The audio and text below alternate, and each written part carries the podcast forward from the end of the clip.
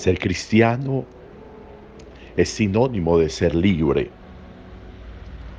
El cristiano es aquel ser que descubre en la libertad el camino propio para la vida, el camino apto para la vida, el camino idóneo, el ambiente propicio para una vida agradable, en crecimiento, para una vida que se vive no para una vida que se pasa.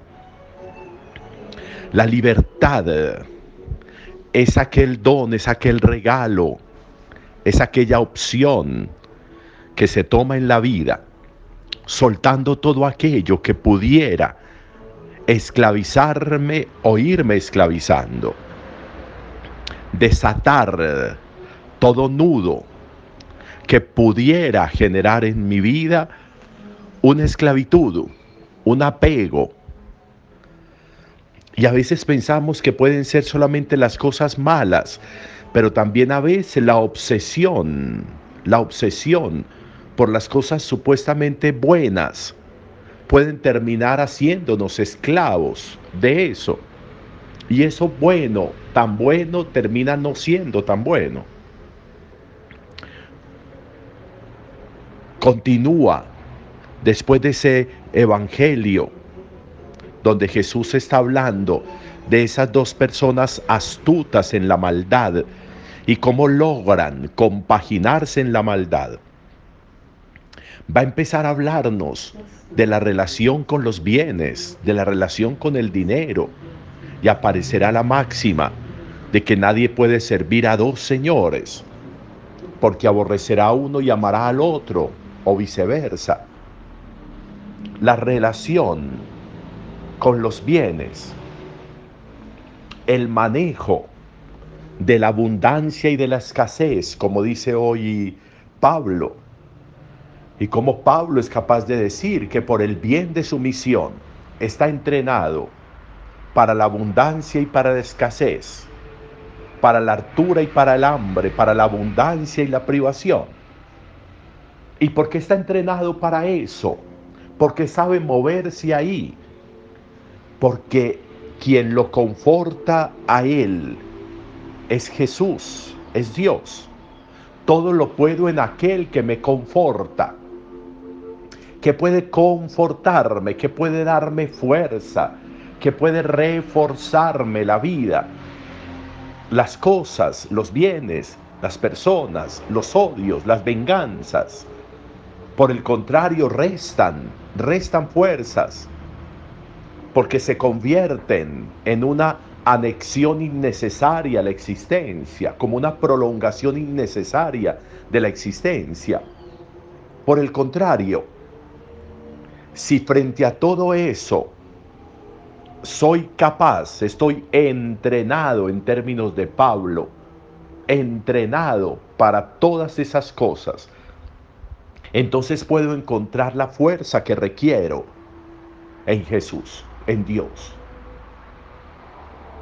¿Cómo es mi relación de libertad frente a los bienes, frente a las personas, frente a las cosas? ¿Cómo es mi entrenamiento para manejar la abundancia y la escasez, la altura y la estrechez en la vida? ¿Cómo es mi entrenamiento? ¿Quién me conforta a mí? ¿Qué me conforta a mí? ¿En qué o en quién tengo yo puesta la certeza, la confianza? ¿En qué?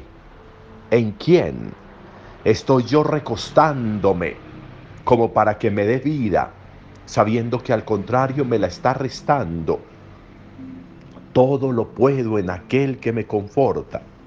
Todo lo puedo. Va agradeciéndoles Pablo esa generosidad tan bonita de los filipenses. Cómo le han ayudado en todo momento, incluso cuando no está con ellos. Le ayudan, le envían ayudas para que Pablo pueda cumplir su misión. Nuestra generosidad. Nosotros somos personas con avaricia, con capacidad de, de recoger, de recoger y de recoger y de guardar, y no con disposición para la generosidad. ¿Dónde? está mi capacidad de generosidad? ¿Dónde estoy encontrando la fuerza? ¿O me estoy confortando con lo que recojo y recojo y recojo y no comparto? ¿Cómo está mi entrenamiento? Yo pienso que podría ser la pregunta de reflexión para hoy. ¿En qué estoy yo entrenado frente a la vida? Pablo está diciendo en qué está entrenado. El mismo Jesús en el Evangelio está hablando de la necesidad de, del desprendimiento de las cosas para no presumir de lo que me va a dañar, para no presumir de lo que me va a restar vida. ¿Cómo me estoy entrenando? ¿Qué entrenamiento estoy teniendo yo para el manejo frente a las cosas, frente a la abundancia, frente a la escasez, frente a la alegría, frente a la tristeza, frente a la altura y frente a la estrechez en la vida?